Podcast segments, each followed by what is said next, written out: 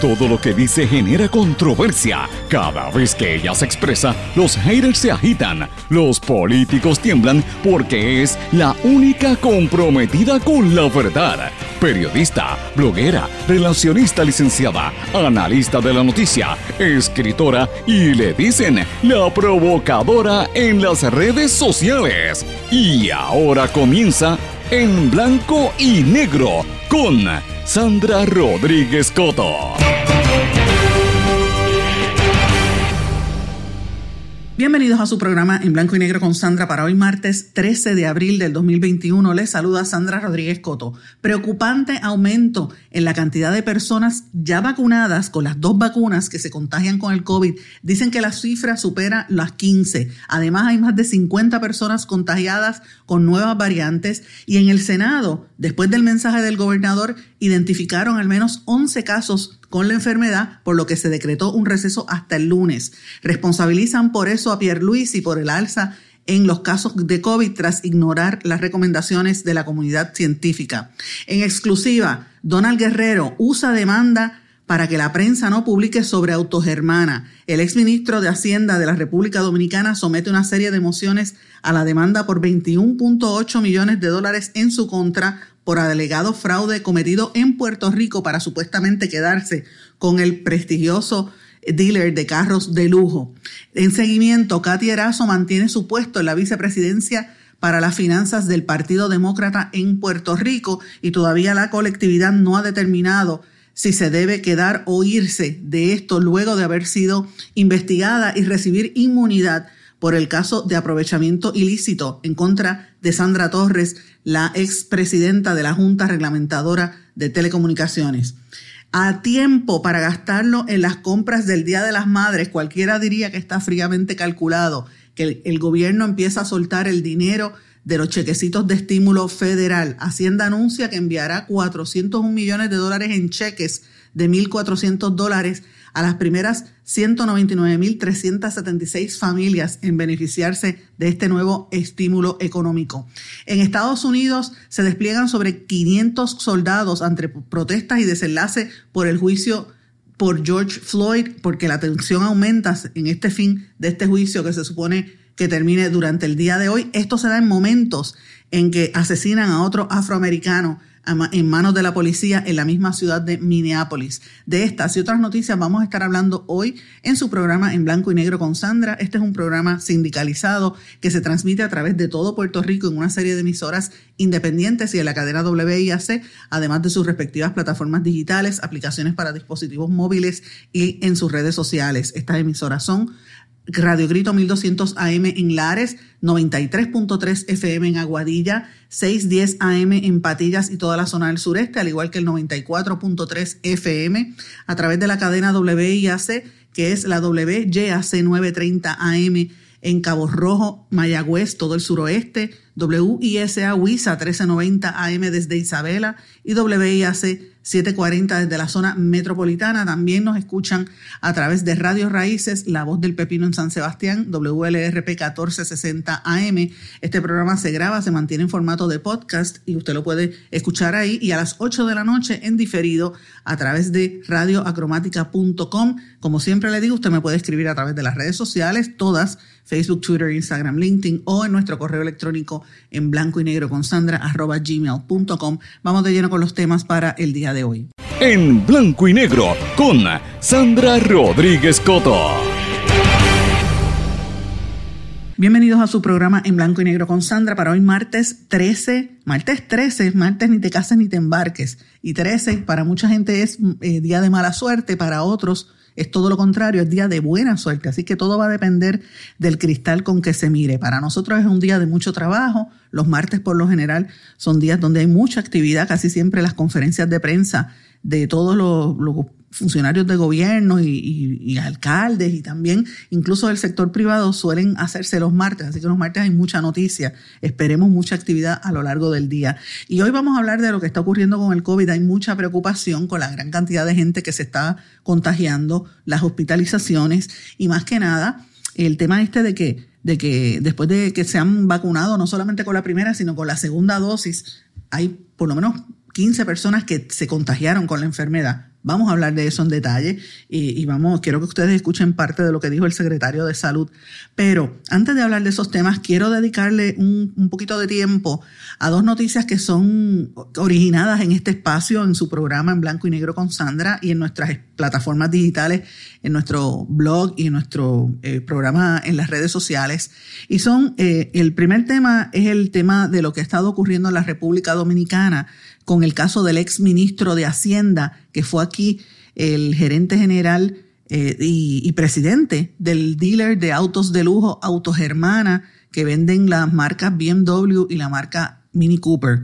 Ustedes recuerdan que recientemente nosotros publicamos que él fue demandado en una demanda por la friolera de 21.8 millones de dólares, alegando que cometió fraude, estafa y que trató de engañar al verdadero dueño del negocio, Pellerano, para falsamente quitarle su negocio.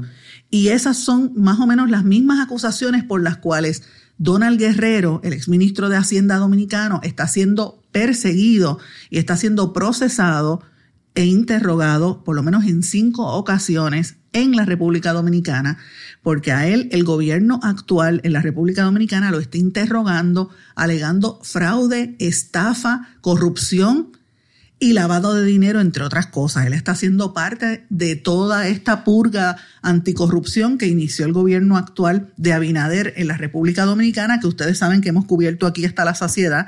Comenzó con el caso eh, de, le llamaban la operación antipulpo, que metieron preso un montón de jefes de agencia, incluyendo a dos hermanos del expresidente Danilo Medina por corrupción, que se robaron hasta los clavos de la cruz. La segunda etapa de la, de la investigación era el caso del César el Abusador, el narcotraficante que tenía vínculos con algunos del gobierno anterior y que llevaba de Puerto Rico a las discotecas en Santo Domingo reggaetoneros bien conocidos, y hay un esquema ahí. Y la tercera etapa es esta, esta investigación con el exministro de Hacienda, Donald Guerrero.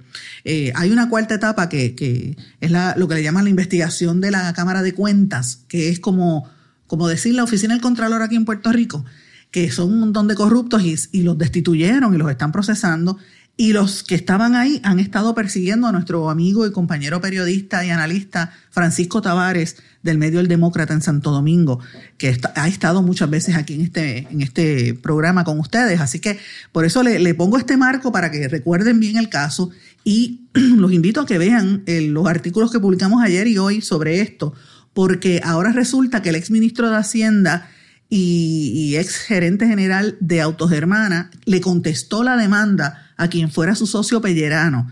Y en la contestación de la demanda radica una serie de documentos que tengo en nuestro poder, por lo menos tengo 11 documentos que incluyen exhibits y eh, incluyen una serie de escritos y de emociones solicitando eh, y negando algunos de los hechos y solicitando que, que el tribunal, por ejemplo, le, el tribunal aquí en San Juan le cobre una fianza al señor Pellerano, porque no vive en Puerto Rico, una fianza de 100 mil dólares.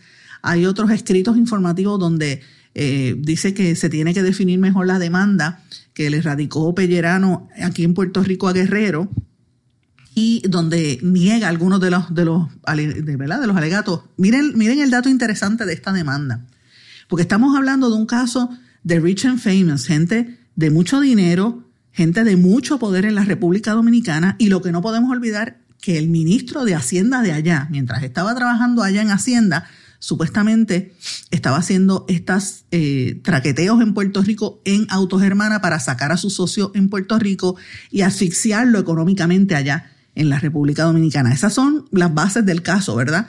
Eh, es como, vamos, para, para que usted se imagine un poco esta situación, es como, imagínese este muchacho Párez, el secretario de Hacienda, imagínese que él, siendo secretario de Hacienda en Puerto Rico, tuviese un negocio en Santo Domingo y empieza a, utilizar su poder aquí en Puerto Rico para, para fastidiar a competidores y, ex socios. Pues es lo mismo que se le imputa a Donald Guerrero. Eh, y, fíjese lo, lo, más interesante de este caso, contrató de abogado este señor Donald Guerrero en Puerto Rico al bufete de Harold Vicente, que incluye al licenciado Vicente, a su hijo Harold Vicente Colón y al expresidente del Tribunal Supremo en Puerto Rico, Federico Hernández Denton. Esos son sus abogados en, esta, en estas mociones que se han radicado ante el tribunal y tiene también un, equipo de, me consta, de, asesores de comunicación y también eh, tiene a Leo Aldrich, el analista político y, abogado, lo tiene como asesor. Así que le, planteo esto porque estamos hablando de mucho dinero. La demanda en Puerto Rico es por 21.8 millones de dólares.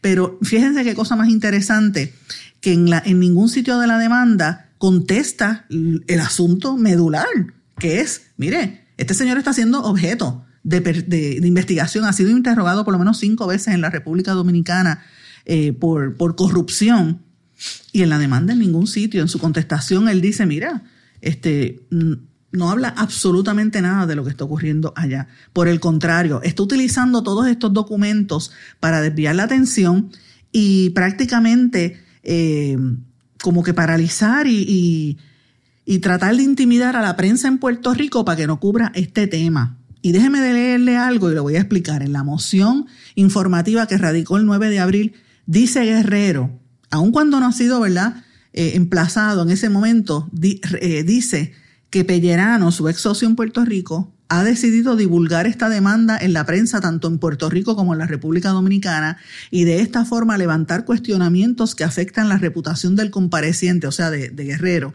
y de esta eh, y el buen nombre de Autogermana en Puerto Rico. El compareciente, en este, en este sentido, el señor Guerrero, por la presente, se somete a la jurisdicción del tribunal en San Juan a los fines de defender su reputación, honra y dignidad frente a las infundadas alegaciones de la acción incoada en este caso. Se está diciendo que, que, eh, Guerrero está eh, disputándolo y haciéndolo a nivel público, pero fíjense, esta es la parte que a mí me estuvo interesante.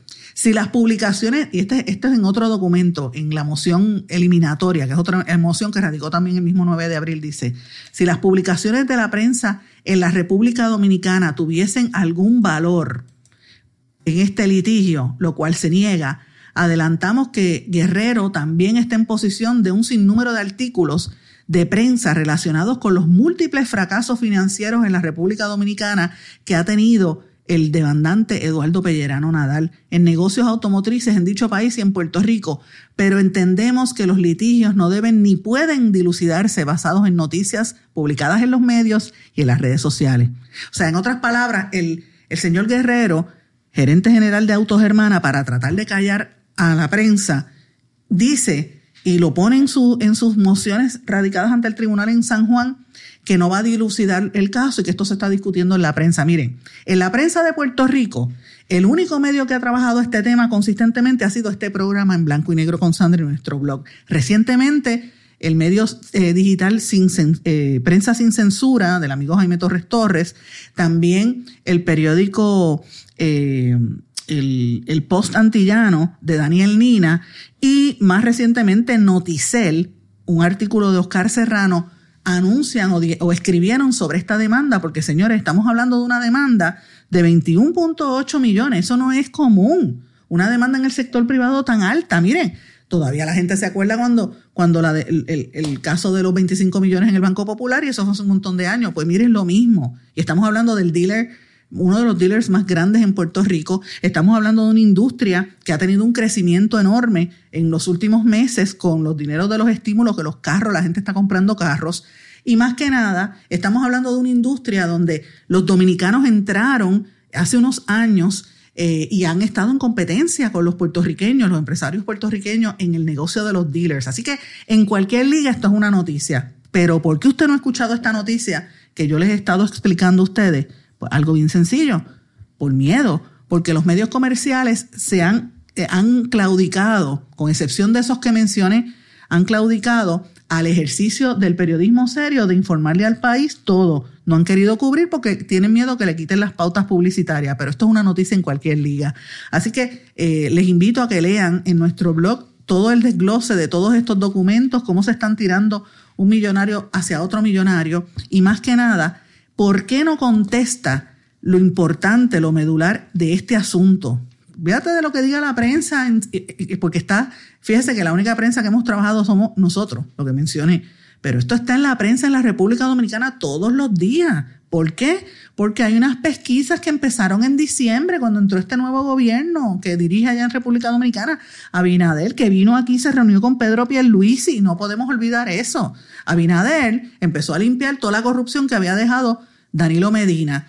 Metió preso a ocho jefes de agencia, incluyendo a dos hermanos de Danilo Medina en la primera etapa. Después fueron contra el narcotraficante que tenía las discotecas y llevaba a los reggaetoneros de aquí. Y en la tercera etapa investiga a Guerrero. Y Guerrero lleva, el exministro de Hacienda, por lo menos cinco comparecencias ante la Procuraduría Anticorrupción en la República Dominicana. A él le imputan en la República Dominicana utilizar el, el puesto para cometer fraude, lavar dinero, y sacar dinero de la República, del gobierno, fuera del país. Entonces la pregunta es lógica uno preguntarse si esto tiene que ver con el negocio que tiene en Puerto Rico, donde lo acaban de demandar por 21.8 millones. Dígame si eso no es noticia o no. Por supuesto que lo es.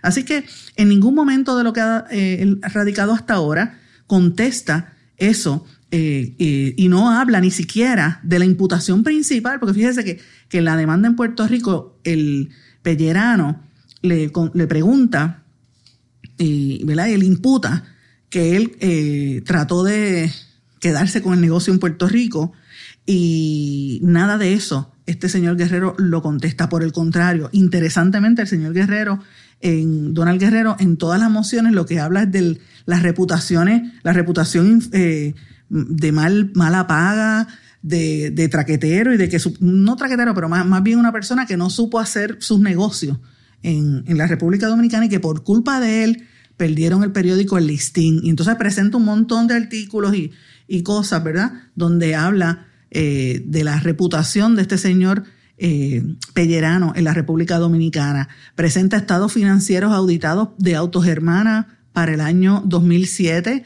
eh, y también el informe anual para el año 2000, 1995 y el acuerdo que hizo Autos Hermana de un préstamo que hizo con el entonces banco Western Bank, que para tratar de liberar ese préstamo hasta un, terreno allá en Capcana, en Punta Cana, lo pusieron de colateral. Así que esto es bien juicy, como diría cualquier periodista con, con dos dedos de frente, dos dedos de frente, una noticia bien interesante del mundo de negocios que, que también vincula la política y la corrupción, pero usted no la va a escuchar en prácticamente ningún medio precisamente porque ha habido un manto de silencio por miedo. Entonces yo pregunto si eso es periodismo o si eso es payola o por qué unos sí y otros no se atreven. Eso es lo que tienen que contestar. Así es que me pareció interesante. Ese es el primer tema que les quería traer. El segundo tema que les quería traer a ustedes es en seguimiento a la noticia que publicamos este fin de semana en nuestro blog en, blanco y negro con Sandra, usted lo puede ver ahí, donde hablamos de las acusaciones que hay ¿verdad? El referido que se hizo eh, contra la ex presidenta de la Junta Reglamentadora de las Telecomunicaciones, eh, Sandra Torres, que ustedes recordarán, esto fue la semana pasada, y trascendió públicamente de que el, FEI, el tribunal determinó acoger la, recomendación del FEI originalmente y le están imputando una serie de ilegalidades, todo porque su compinche, ¿verdad? Su mano derecha, que también iba a ser acusada, Catherine Erazo, decidió levantar las manos y delatarla. O sea, se convirtió en chota y recibió una especie de inmunidad para poder ser testigo de lo que está ocurriendo en, esta situación. Pero lo interesante de esta acusación eh, contra Sandra Torres, que es la parte más importante y no podemos olvidarla, y, y, por eso los invito también a que busquen la historia en nuestro blog en blanco y negro con Sandra, que era un escenario sumamente morboso porque en el, ellas, a ellas se le acusan de haber estado utilizando las instalaciones y el tiempo de trabajo para hacer recaudación política, para recoger chavitos para, para la campaña de Ricky Rosselló. Eh, y lo hacían, que es la parte para mí más escandalosa, cuando todavía Puerto Rico no tenía en su mayoría teléfono. Esto fue después del huracán María, cuando mucha gente todavía estaba incomunicada para eh, si el interés de la Junta de Telecomunicaciones, en vez de estar prestándole atención a las líneas de teléfono, estaban más pendientes a los chavitos de la campaña. Pues señores, resulta que hay una segunda etapa a esto, todo el seguimiento. Catherine Erazo, que es la suegra de Elías Sánchez, pues ahora resulta que todavía mantiene el puesto de vicepresidenta de finanzas del Partido Demócrata. Fíjense que el Partido Demócrata lo, lo acogió esa familia completa, la familia de, de Charlie Rodríguez y Catherine Erazo. Ustedes, ellos eran casados, son los papás de dos hijas que están casadas con Jorge del Pino, una es Nicole, eh, que estuvo con la agencia de publicidad COI. Jorge del Pino fue el que hizo Unidos por, inscribió Unidos por Puerto Rico, la otra es Valerie, que tiene un montón de contratos, era la ayudante de, Wanda Vázquez y la que protegió, y la amiga de, Mabel Cabeza en, el Departamento de Salud, y es la esposa de Elías Sánchez, que todo el mundo sabe quién es Elías Sánchez, el que ha provocado un chilling effect para que nadie hable de él, el, cabildero estrella, FDO en, en alias FDO en el chat de Telegram que controlaba todo, que era el representante de la Junta, que sabía de la, de las negociaciones con los bonistas, pero que tenía clientes privados y entonces Ética lo protegió. O sea, todo lo que todo el mundo sabe de Elías Sánchez, ex director de campaña de Rosello. Su suegro era el expresidente del Senado y Charlie Rodríguez, que está en el Partido Demócrata, y su suegra es esta señora Catherine Erazo. Pues ahora resulta que Catherine Erazo sigue como vicepresidenta de finanzas del Partido Demócrata en Puerto Rico, eh, y esto a pesar de haber sido investigada y de haber recibido esa especie de inmunidad por el caso de aprovechamiento ilícito que está en el tribunal contra él, que iba a ser contra ella y contra la Junta, la expresidenta de la Junta Reglamentadora, Sandra Torres. Hasta ahora, su ex esposo, eh, Charlie Rodríguez, dice que no han tomado una determinación, que no ha conversado con Katy Erazo, pero que, le dice al periódico El Nuevo Día que recuerde que hay una presunción de inocencia de Catherine, Erazo, pero esto surge luego de que el doctor, es que esto, esto parece como una novela, señores, el doctor Víctor Ramos, que es el presidente del Colegio de Cirujanos Médicos, que hay unas imputaciones que también aquí le hemos denunciado, molestia que hay en el sector médico por la politiquería del señor Víctor Ramos, ¿verdad? Le, imputan estar metido más en, en asuntos políticos. Víctor Ramos pertenece al Partido Demócrata en Puerto Rico y está reclamando que saquen a Catherine Erazo del Partido Demócrata después de, esta, eh, de este caso donde ella figura como, como, ¿verdad? como testigo y, haber recibido inmunidad. Así que miren el escándalo que hay en este, en este caso. En, otras palabras, el Partido Demócrata lo, lo controlan prácticamente. Esta familia Rodríguez y Erazo, Catherine Erazo era la tercera en mando en jerarquía en el Partido Demócrata de los Estados Unidos en Puerto Rico, después de Charlie Rodríguez. La otra persona es la amiga Joan Vélez, que es la vicepresidenta, eh, que, va a estar precisamente en, el Comité de Recursos Naturales de la Cámara de Representantes en Estados Unidos, eh, declarando a favor del proyecto proestadidad de Darren Soto y de Jennifer González. Miren esto, cómo se ata una cosa con la otra, mientras el Partido Demócrata y los estadistas están bien pendientes a la discusión en el Congreso del estatus, la estructura política está jamaqueándose porque tiene a su número tres en inmunidad por corrupta o porque estuvo traqueteando para hacer campaña política.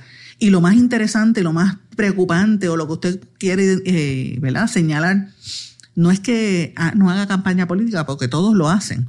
Es el momento en que lo hicieron. El momento, porque no podemos olvidar que Puerto Rico estuvo incomunicado durante largos meses.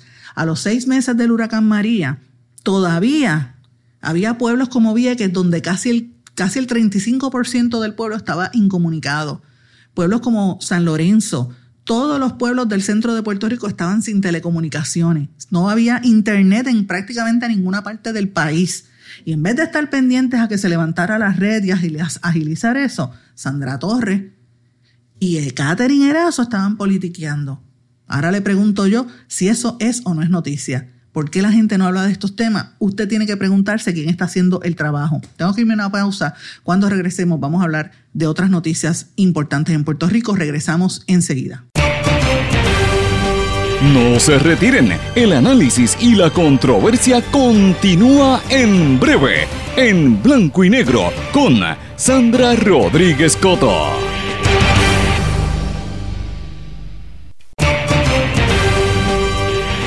Y ya regresamos con el programa de la verdad, en blanco y negro, con Sandra Rodríguez Coto. Regresamos en blanco y negro con Sandra. Bueno, vamos a hablar de otros temas noticiosos, ya que en el segmento anterior pues nos, nos quedamos ahí un poquito explicando, explicándole qué es lo, complejo de estos dos casos que hemos venido investigando aquí. Por un lado, el caso de, de, Donald Guerrero, el ex ministro de Hacienda, que ha sido demandado en Puerto Rico, y por otro lado, la situación con Catherine Erazo, la la suegra de Elías Sánchez, ex, esposa de Charlie Rodríguez, que todavía sigue siendo la número tres en el Partido Demócrata, en momentos donde hay vistas congresionales del estatus y el Partido Demócrata en Puerto Rico está activo en Washington. Eh, es importante que, analicemos todo eso, pero bueno, vamos a trabajar otros temas ahora. Eh, y evidentemente, a mí me parece que esto está fríamente calculado. Cualquiera diría que es a tiempo para las compras del Día de Madres en mayo, que ya se anuncia que van a soltar los cheques de estímulo. El Departamento de Hacienda, Francisco Párez, el secretario de Hacienda en Puerto Rico, anunció ayer que van a, enviar 401 millones de dólares en cheques de 1.400 dólares a casi 200 mil familias en Puerto Rico como parte del pago de impacto económico. Van a haber otra serie de beneficios que están siendo discutidos públicamente, pero esto es una noticia buena porque hay mucha gente que le hace falta el estímulo y ya hay unos comentarios y unos, ¿verdad? unas negociaciones en Washington que están hablando de que podría haber otro cheque de estímulo. Esto es importante porque esta situación de la pandemia tiene a la gente eh, bien desmejorada y, y tengo que decirle que la situación de la pandemia ha llegado casi a a, la indigencia a mucha gente. Mucha gente que era clase media, trabajador, ahora está clase pobre. y esto la gente no se da cuenta porque están trabajando, pero la realidad es que hay mucha gente pasando necesidad. A la misma vez hay algunas ayudas, pero no cubren a todo el mundo, así que esto es importante. Pero bueno, vamos a hablar del COVID. Ya se sabe que ese dinero está vuelta a la esquina. No lo, no lo gaste, no lo vote en lo que sea innecesario. No se ponga a, gastarlo en compras y, en comprarse televisores o en comprarse carros, darlo, mire, no, no, cómprelo en algo que usted sepa que sea necesario. Guarde dinero, guarde, guarde, porque lo que viene es, no está, no está fácil. Y esta situación del COVID sigue cada, cada día peor. Ya son 15 las personas vacunadas que, que después de haber recibido las dosis los tienen que hospitalizar porque cogieron el COVID. Entonces, esto, esto es importante, señores, porque aquí se ha dado una falsa narrativa desde que entró el gobernador Pierluisi, que empezó a abrir y a flexibilizar todo. Como se ha agilizado el proceso de vacunación, se ha dado la sensación durante el mes de marzo, y ayer hablábamos de la cantidad de gente que tiene COVID y de la cantidad de gente eh, que ha estado ¿verdad? vacunada mes tras mes versus la cantidad de visitantes. El mes de marzo es el mes que más visitantes recibió Puerto Rico. Entonces, a la misma vez es donde más se ha vacunado, pero mire lo que está pasando. ¿De qué vale que usted se esté vacunando? Si hay un montón de variantes por ahí que están regadas y usted se, hay gente que se pone la vacuna y se cree que eso es la inmunidad total y se tira a la calle sin mascarilla, no se lava las manos, no guarda la distancia social, pero si los primeros desordenados son los políticos, en el mensaje del gobernador era un y lo que había allí, todo el mundo abrazándose y besándose uno al lado del otro. Y ya en el Capitolio ya confirmó el presidente del Senado que hay por lo menos 11 casos de COVID en el Senado. Esto lo dio, lo confirmó el presidente José Luis Dalmao. Por eso es que el Senado tuvo que cerrar y el receso es hasta el lunes. No va a haber sesión porque hay casos de COVID en el Senado. Así que imagínese qué, qué estará pasando en la Cámara de Representantes y qué estará pasando a nivel de otras agencias de gobierno con todos estos políticos que estuvieron en la calle junto a los turistas que vinieron en el mes de marzo y el montón de locos que estaba allí en, en la parguera, que ahora que vamos a empezar a ver esos casos poco a poco. El, Departamento de Salud, para tratar de poner las cosas en perspectiva, dice que todas estas 15 personas vacunadas eh, que ya tienen, eh, tenían la vacuna del COVID y que se contagiaron, representan eh, un 1% de las casi 600 mil personas que han recibido la vacuna. Que esto es mínimo, pero que es preocupante y que hay que tener cuidado. Yo, yo pienso que la manera en que están hablando confunde más al país, secretario de salud y gobernador. Vamos a ser honestos, ¿sabe? Aquí se ha hecho un buen trabajo para masificar la vacunación pero permiten la apertura, permiten la locura. Por otro lado, hay gente que se queja, ustedes saben el piquete que hubo de padres este fin de semana, por los niños que no están yendo a las escuelas, pero la situación, estamos en una pandemia y esta posiblemente sea la tercera ola. De hecho, hay 50 casos de personas que cogieron las nuevas variantes del COVID y ya se están identificando linajes de esas variantes a través de, viajes que vinieron de Nueva York, una línea a través directa de Nueva York que se contagiaron con esa enfermedad. Así que hay que identificar si estos son los turistas que vinieron en marzo o, e, o es eh, algún puertorriqueño que tenga familiares en Nueva York que está contagiando todavía, pues eso no se sabe, pero sí se sabe que vino a través de Nueva York. Y esto es un riesgo grandísimo, señores, porque la vacuna, como dice eh, algunos de los expertos, la vacuna funciona y la vacuna protege casi un 80%, más de un 90% en algunos casos como Pfizer y Moderna. pero la vacuna no te hace invencible. Nosotros estamos en la pandemia del siglo, en la segunda o tercera ola de la pandemia, que son las más peligrosas si lo comparamos con la pandemia del principio del siglo pasado. Y el problema con esta pandemia es que hay un montón de variantes que no las entienden, los científicos no las entienden. Hay que mantener las medidas de precaución, hay que, hay que lograr esa llamada inmunidad de rebaño, pero parecemos eh, el rebaño de morones porque la gente se tira a la calle uno encima del otro y no le, no le, presta, no le presta atención a la gente. O sea, de eso es que estamos hablando. De eso es que estamos hablando. Más del millón de vacunas que se han sido suministradas en Puerto Rico a sobre 600 mil personas, solamente 500 en la primera dosis, eh, solamente 43 han dado positivos al COVID. Mire, la vacuna no es infalible. La vacuna no es infalible. Eso quiere decir que usted se tiene que seguir cuidando. Eh, ahora, esto pues nos pone a pensar cuál es la realidad. Yo quiero que ustedes escuchen cómo lo explicó el secretario de Salud eh, sobre este caso, el doctor Mellado. La vacunación. En ese aspecto es bien importante señalar ¿verdad? que siempre se habla de la eficacia de la vacuna. Todas las vacunas tienen un 100% de eficacia. Y estamos hablando de 15 personas, o sea, se estima que el 4.2 de los pacientes, que fueron hospitalizados con COVID, teniendo las dos dosis de la vacuna y las dos semanas. Estamos haciendo este anuncio porque obviamente siempre les dije que era importante que nosotros tuviéramos esa transparencia de poder decir lo que está sucediendo, número uno, número dos. Es importante que la gente entienda, que el pueblo de Puerto Rico entienda que aún, aún no esté vacunado, aunque es un 4.2% y sabemos que Pfizer te da un 95% y Moderna te da un 92%, eh, y Janssen creo que era un 80%, 85% es importante, importante, importante. Si la gente no se protege puede estar en ese 4.2. Lo otro importante es que tenemos unas variantes. Y eso se ha discutido aquí, se ha discutido a nivel eh, de los científicos a nivel mundial, que sabemos que la variante pudiera. Este, disminuir, la vacuna pudiera disminuir la mortalidad, pero eh, en, el análisis de las hospitalizaciones, que eh, las morbilidades, pues entonces pudiera tener menos capacidad de, de, cubrir estos pacientes. Así que es importante, y el mensaje en el día de hoy es que aún uno esté vacunado, uno no puede dejar de utilizar la mascarilla, no puede dejar de utilizar La, práctica de distanciamiento físico y no se, tienen que evitar las aglomeraciones. Eso es sumamente importante que entendamos. 15 personas que tuvieron las dos dosis de la vacuna, cumplieron por las dos semanas posteriores a la vacuna, fueron hospitalizados.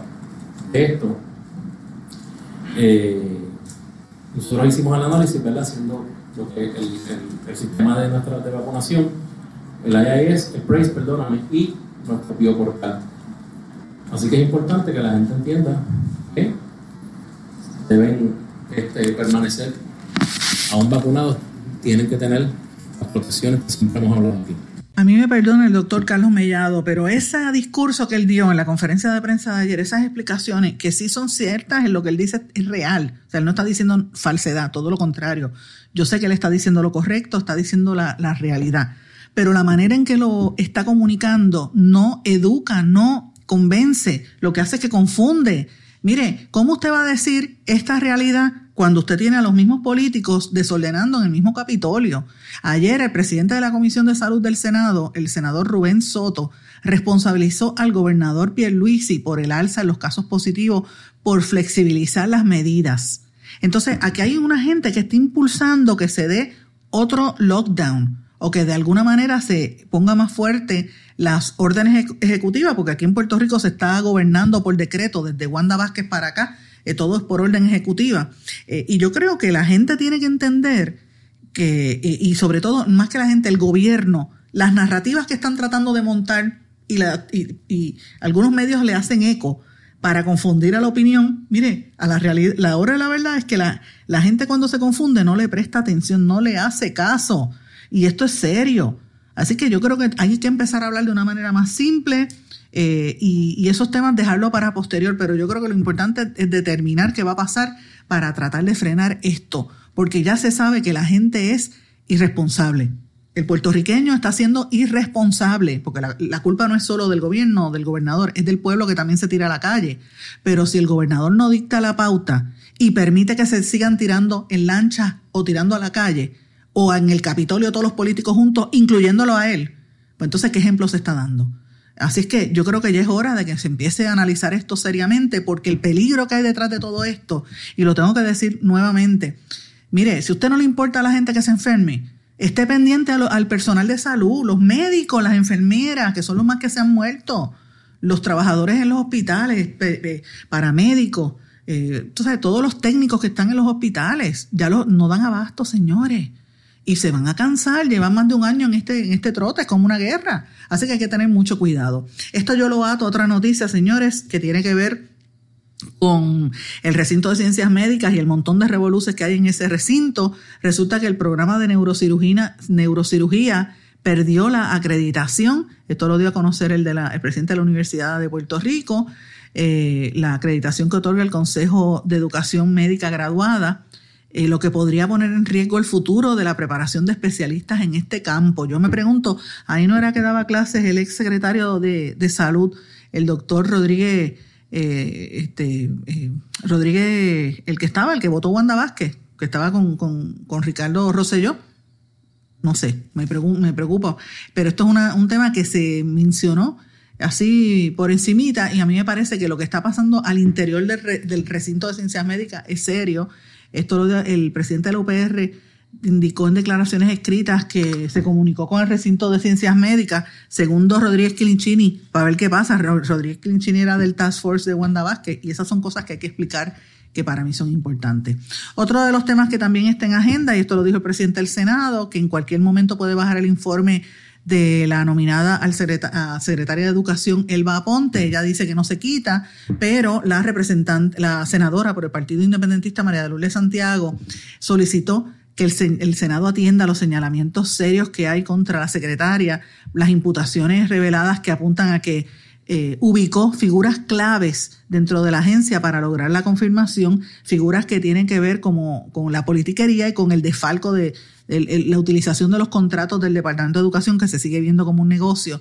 Eh, y esto pues lo, denunció la prensa y eh, la senadora eh, del Partido Independentista, María de Lourdes Santiago, está haciendo esta investigación. Tengo que decirlo, está haciendo un buen trabajo en esa comisión, María de Lourdes Santiago. Ahí, como digo, cuando hacen una cosa bien, hacen algo mal, también tengo que mencionar cuando se hace algo bien y me parece que el trabajo que está haciendo esta senadora demuestra que hay, que hay, hay interés, hay interés este, y, demuestra evidentemente que hay una conducta impropia de parte de esta nominada a secretaria de Educación. El Partido Nuevo Progresista, por su parte, estaba planificando reunirse el primero de mayo para ver qué mecanismos van a utilizar para llenar la vacante que dejó Antonio Soto. Esto lo dio a conocer el secretario general del partido, Carmelo Ríos. Eh, otro de los temas importantes es el caso del tribunal que declaró nula finalmente las tarifas para el acarreo terrestre. El, pleito fue llevado hasta el foro judicial por la Cámara de Comercio eh, y ya se declaró nulo. También eh, el seguimiento al caso del juicio contra Jensen Medina, la gente lo está viendo como si fuera una telenovela. Hay muchas informaciones en cuanto a esto y, evidentemente en el día de ayer se presentaron unos vídeos eh, y uno de los testigos, Luis Torres Gómez, narró los acontecimientos y es cada día pues más, más doloroso eso. No podemos olvidar que aquí hay una víctima, aquí murió una, muchacha. Hay unas nébulas en ese, en ese caso, ¿verdad? Y quiénes estaban y, y por qué fue allí en esas marinas donde se dan estos, ¿verdad? Estas dinámicas ahí medio extrañas. El, y ya lo hemos dicho públicamente, la manera en que se proyecta tanto Jensen Medina como sus abogados también arrojan es todo un, como un espectáculo, como se, desde cómo se visten hasta cómo caminan y cómo hablan. Es un espectáculo para, para las cámaras y se pierde de perspectiva que estamos hablando de la, de la vida de una mujer que, que murió ¿verdad? A manos de presumiblemente este señor Jensen Medina. Así que estos son algunos de los temas. Tengo que irme a una pausa porque el tiempo me traiciona, pero regresamos enseguida. No se retiren, el análisis y la controversia continúa en breve en blanco y negro con Sandra Rodríguez Coto. ¿Tienes una emergencia de salud en tu familia? En las salas de emergencia de Menonita estamos para atenderte en cualquier momento y de manera segura. Hemos establecido estrictas medidas de protección y seguridad para que tu visita a la sala de emergencia no sea una preocupación. Tu emergencia la atendemos en Menonita. Ven tranquilo a tu centro de salud o sala de emergencia menonita más cercana. Contamos con médicos, especialistas, pediatras, laboratorio, rayos X y más. Tú nos conoces. Confía tu salud en Menonita. Con nosotros estás seguro.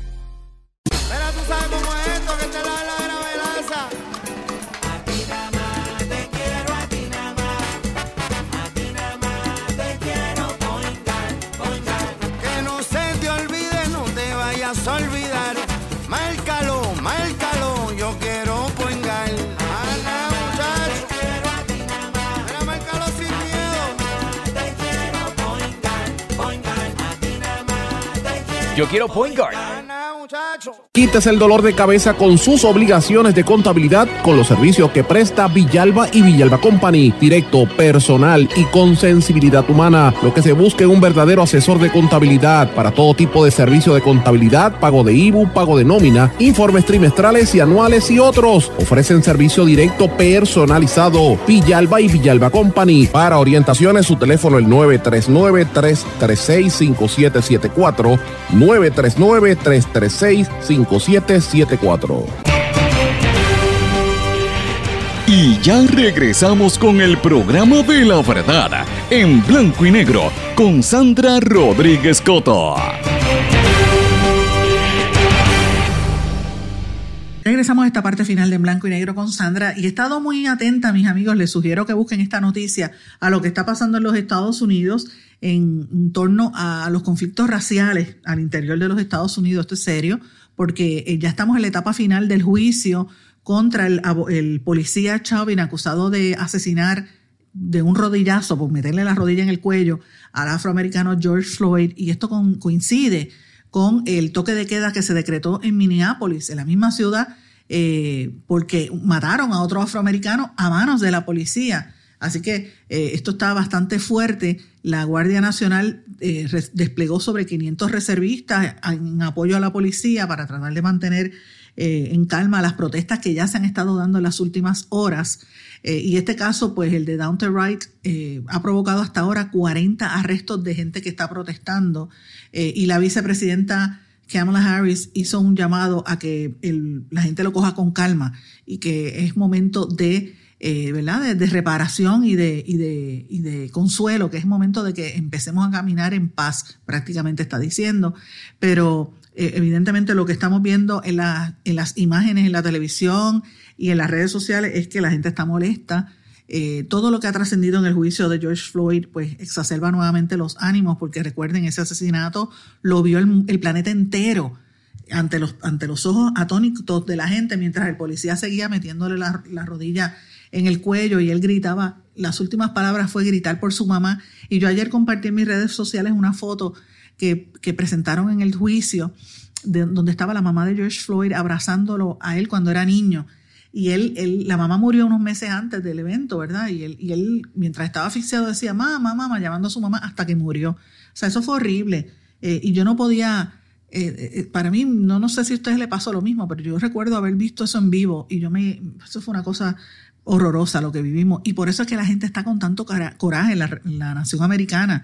Los negros, los afroamericanos están molestos porque ya se hartaron del sistema. Y entonces la emprenden algunos de ellos contra los asiáticos, porque eso también está pasando. Pero, pero la situación racial en los Estados Unidos es seria. Eh, es mucho más allá de, del, tema de verdad de, los ataques a los negros o de lo que los negros le están haciendo a algunos asiáticos, como a la viejita aquella que le metieron el puño, también tiene que ver con lo que está pasando con los miles de niños que están detenidos en, en las fronteras, que están separados de sus padres, que los están violando en, el, en territorio americano, los violan y algunos mueren, o sea, están enfermos separados allí porque vienen inmigrantes escapando de la violencia, de los carteles de la droga y de todo lo que está pasando en Centroamérica. Eh, y eso pasa en territorio americano. O sea, es una tragedia hacia los latinos, hacia las minorías. Y, yo estoy lo estoy diciendo, en Estados Unidos se está hirviendo, hay, es como un hervidero de, conflicto y esto se tiene que solucionar, hay que empezar a, a, solucionar y los conflictos se solucionan mediante la educación. Hay que fomentar un clima de educación y de tolerancia y de civismo. Eh, olvídate de la religión, las religiones ayudan, pero muchas veces separan. Aquí lo que hay que hablar es civismo, aprender a respetar al otro ser humano. eh, no importa de la raza, de su creencia, de su estilo de vida, hay que aprender a respetar y los Estados Unidos tienen unos valores, ¿verdad? Y tiene unos conceptos de lo que es el melting pot, pero eh, evidentemente hay que empezar a, lograrlo sobre la marcha, que vuelvan otra vez a, a tratar de tranquilizar las situaciones raciales que por desgracia están bien exacerbadas y me preocupa lo que estoy viendo allí. Pero hablando de Estados Unidos, Estados Unidos eh, anunció también, y esto es importante porque tiene que ver con el tema de los inmigrantes latinos, eh, anunció unos acuerdos con México, con Honduras y con Guatemala para aumentar las tropas en las fronteras y hacer más difícil el viaje para los migrantes porque ya es muy fuerte. En México, eh, uno de los acuerdos es que México se va a quedar con más o menos 10 mil efectivos en la frontera del sur para evitar que empiecen a llegar los migrantes a través de, su frontera por México. Guatemala se comprometió a desplegar 15 mil policías y a establecer 12 eh, eh, puntos de control. Interesante que Honduras va a establecer 7 mil, ¿verdad? Eh, pero Bukele no, no, se ha reunido con, los, los, enviados especiales de Biden para tratar el tema migratorio pero esto tiene mucho que ver con México. México ya, eh, Andrés López Obrador conversó vía telefónica con Kamala Harris y también con, con Joe Biden. Y lo importante de todo esto, ¿verdad? Porque cuando, y esto me gusta ponerlo en perspectiva, de hecho hay algunos programas de radio, incluso en algunas emisoras en las que estoy, donde esto no lo mencionan y es importante que la gente lo recuerde. Estas olas de migrantes, de gente que está mudándose y caminando por Centroamérica y a través de México para llegar a Estados Unidos, esto no se da en un vacío.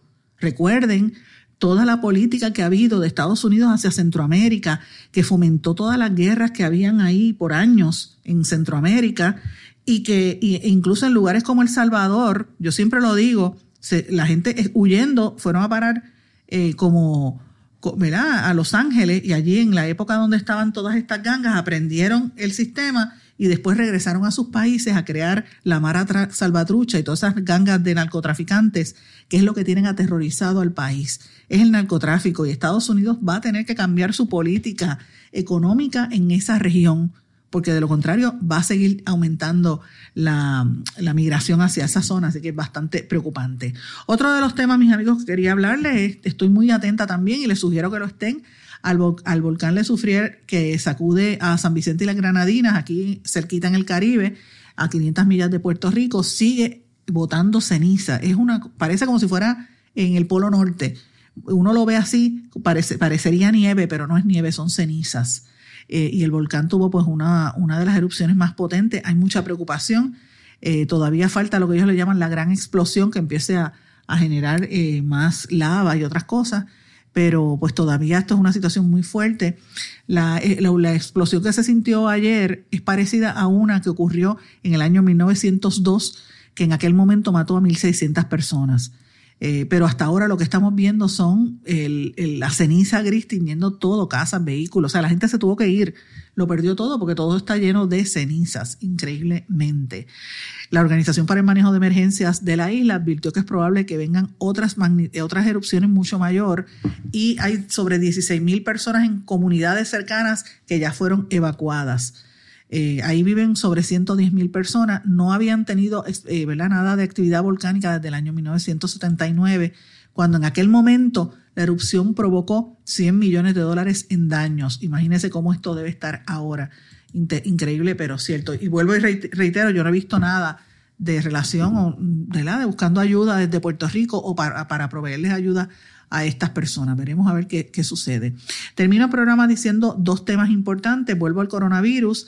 Han detectado nuevas variantes del coronavirus que están bien proliferadas en Centroamérica. Están aumentando los casos en Centroamérica. Eh, y esto es serio. El, continente, en toda América, hay 58.8 millones de contagiados. Pero lo que más preocupa es la cantidad de, variantes que hay. Eh, y hay mucha preocupación con lo que está pasando, sobre todo con estas olas de migrantes que van hasta hasta Estados Unidos a través de México, pues están regando la enfermedad en toda, todas partes. Y esto es importante para nosotros porque, vuelvo y repito, muchos de los productos que nosotros consumimos en Puerto Rico provienen de Centroamérica. Frutas y vegetales, por ejemplo, madera, entre otros. Así que hay que estar atentos a esta noticia. Eh, y termino con lo que está pasando en Brasil. En Brasil, ustedes saben que hemos hablado de mucho, y lo he mencionado en este programa, en Brasil hay sobre casi 14 millones de personas contagiadas sobre 350 mil muertes por el COVID-19. Y en Brasil pasó algo parecido a lo que hizo Donald Trump en los Estados Unidos, que Donald Trump estaba, usted sabe que Donald Trump estaba, eh, al principio no le prestaba atención a, la cuestión esta del, coronavirus, pues ahora resulta que, este señor Bolsonaro en Brasil estaba haciendo lo mismo. Ayer trascendió un audio entre Bolsonaro y un senador de Brasil eh, sobre una, una, investigación relacionada a la gestión del gobierno durante la pandemia. Los partidos políticos de oposición acusan a Bolsonaro de conspirar para librarse de los crímenes sanitarios que cometió y culpar a los gobernadores y los alcaldes. Un senador brasileño publicó una conversación que tuvo con Bolsonaro eh, relacionada a esta investigación sobre la pandemia y hay, eso es la noticia de primera plana en todos los medios allá. Los audios divulgados por el senador Jorge Cayurú. En esos audios se escucha a Bolsonaro calificando de excremento, por no decir la palabra, al legislador, a uno de los legisladores de apellido Rodríguez e incluso amenaza con golpearlo.